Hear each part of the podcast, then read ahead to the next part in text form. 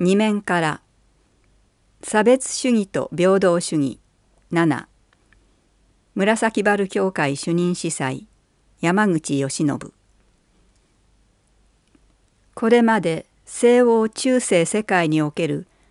カトリック教会の特徴変質。を見てきました。キリストは解放をもたらすために来たはずなのに当時の教会は抑圧のための機関になっていたと11世紀から13世紀を頂点として中世末にかけて制度としての教会は最盛期を迎えたと言われます。それがヒエラルキーとしての教会聖職者優位の異界性の教会であり第二バチカン公会議まで続いてきた教会です。私が新学生の時お世話になった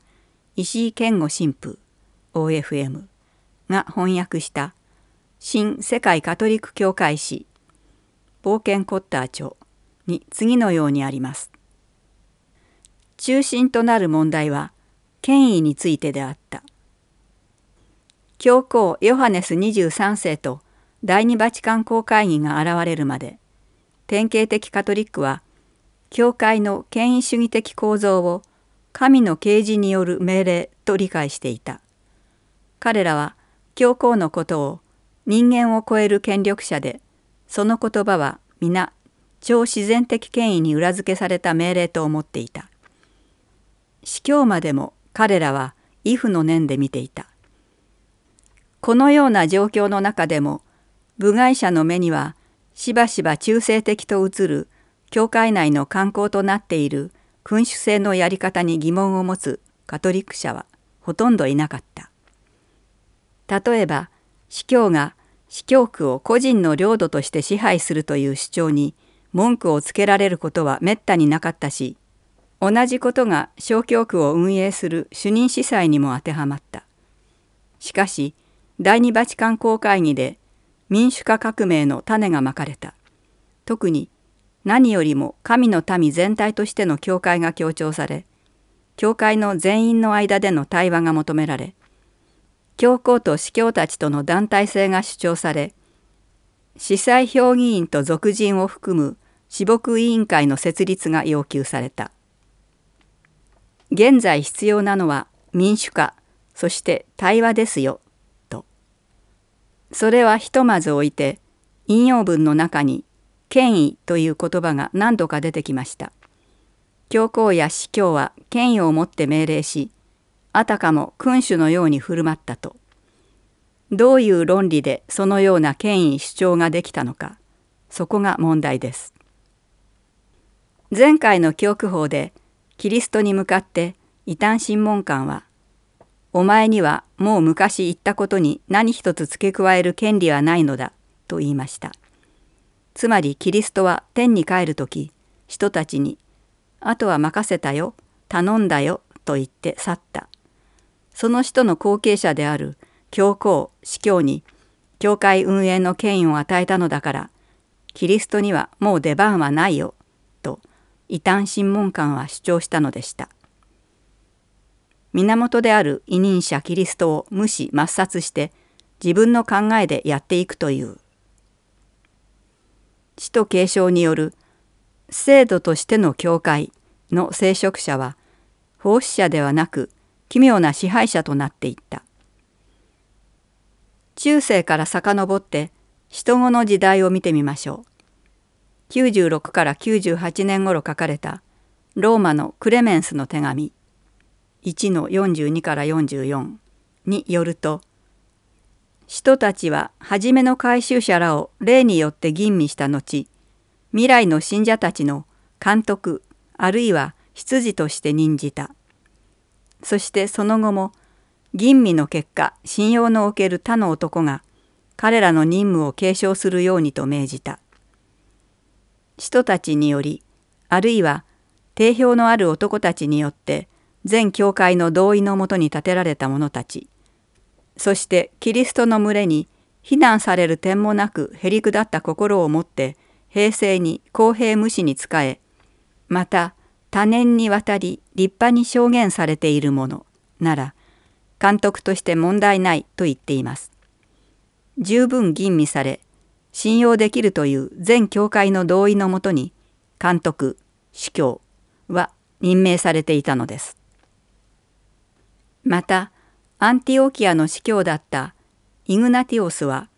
トラヤノス帝の地下98から117年に捕らえられ死刑判決獣と戦うというものを受けローマに護送される途中で諸教会エフェソスミルナローマなどのに手紙を書きました。その中で信徒は監督と長老団に一致服従していくことがイエス・キリストに従うことなのだと言います。ご存知のようにローマ帝国の迫害の矛先はまず司教や司祭といった教会の指導者に向けられていました。奴隷や貧しく無学な人が多く信者となっていた時代ですから羊飼いが倒れるとたちまち羊は散ってしまう状況でした。したがって指導者は死の覚悟がなければできない務めでした。イグナティオスは私は神の穀物でありキリストの清きパンとなるため獣の歯で引かれるのです。どうか獣が私の墓となるようまた私が死んだ後誰かに迷惑をかけるといけませんから獣が私の体のどこも残さないようむしろ獣を煽ってくださいとまで言っています。指揮系統が明確でなければ迫害期を乗り切ることはできなかったため監督長老執事という階層的な職性は自然と受容されていったのでしょう。同時に指導者はあなた方の意図も畏敬すべき監督見事に編まれた霊の冠なるあなた方の長老団と言われるような信仰厚く尊敬される人物でなければならないことがその前提条件でした。でなければ誰もついてはきません。2世紀後半にリオンの司教だったエイレナイオスは異端に対して我々の教会においては全世界を通して真理の伝達は使徒継承の司教たちによって守られているし特にローマ教会はペトロ・パウロによって建てられ司教職はリヌスの手に継承され今現在エレウテリウスが12番目の司教である。よって教会の正当性は保たれていると主張しています。しかし同時にエイレナイオスは人たちは後継者継承者がすべての点で完全で火の打ちどころのない人であることを望み彼らが務めを誠実に果たすならそれは教会にとって恩恵となるがもし彼らが堕落するならひどい不幸となるだろうと釘を刺しています。異端暴論第3巻第3章形式的制度的に使徒継承がなされていれば司教のすることは全て正しいとはエイレナイオスは言っていません。この時代は聖書聖典もまだはっきり定まっておらず異端も続出し迫害事件も生じる中で懸命に死牧していた司教エイレナイオスの口から出た死と継承は真実さと重みがあります。以上のように死と恐怖たちやその後の初期恐怖に見られる死と継承は使徒から伝えられた教えを述べるだけでなくそれを殉教の死で証明するギリシャ語で証明は後に殉教の意となるという原稿一致のものでした。後の中世の異端審問官や皇位聖職者の主張する死と継承その権威と権力はそれとはかなり異質のものであったと言わざるを得ません。洗い捧ぐ編使徒教父文書ジャン・ダニエルキリスト教師1小高武編原点古代キリスト教思想史。エイレナイオスについてはウェブサイトニューアドベント参照。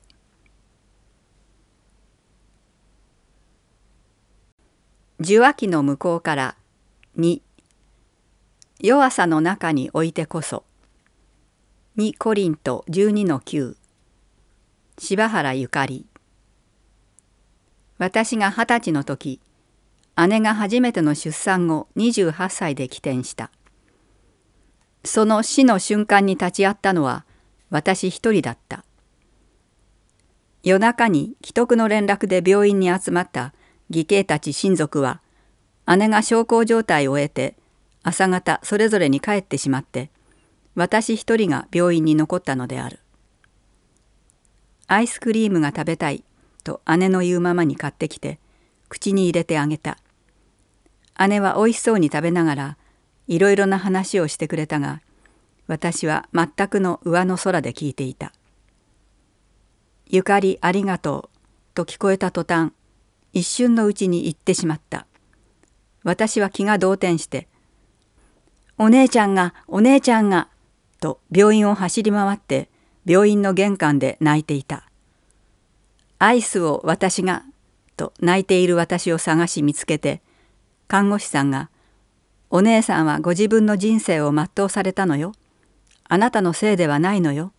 と慰めてくださった。私は姉は人生を全うしたという言葉に許された気がしたのを覚えている。思えば不安に満たされた時何をどうしたらよいかわからなくなってうろたえる私に慰めの言葉をかけてくださった人がいてくれたことは何という恵みであったか。お姉ちゃんはどんな話をしたの？という姉妹の中で「アイスおいしかったのね」お姉ちゃん喉が渇いていたのね」と言ってくれた涙の母が忘れられない。それにしてもなぜ私のようないい加減なものに姉の最後を見とらせたのか。寝不足とはいえ姉の話を何も記憶にないとは。しばらく自責の念で苦しんだ。その後自分のいい加減な生き方を心から悔いることができたこと。お姉ちゃんの分も生きるんだと私は立ち上がることができた。今までにもたくさんの危機に出会うことがあったけど不思議にも一番大事な時に助けてくださる方が現れてくださった自分が計画してその通りになることはなかったけれど導かれる通りに従っているといつの間にか乗り越えていた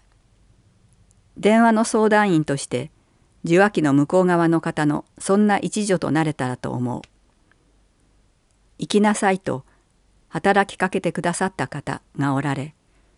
その働きに従って行動してくださった方がおられたという奇跡の積み重ねのおかげで今があるのだと感じる。私も働きかけを感じた時には迷わずに行動できるように生きてゆきたいと願う。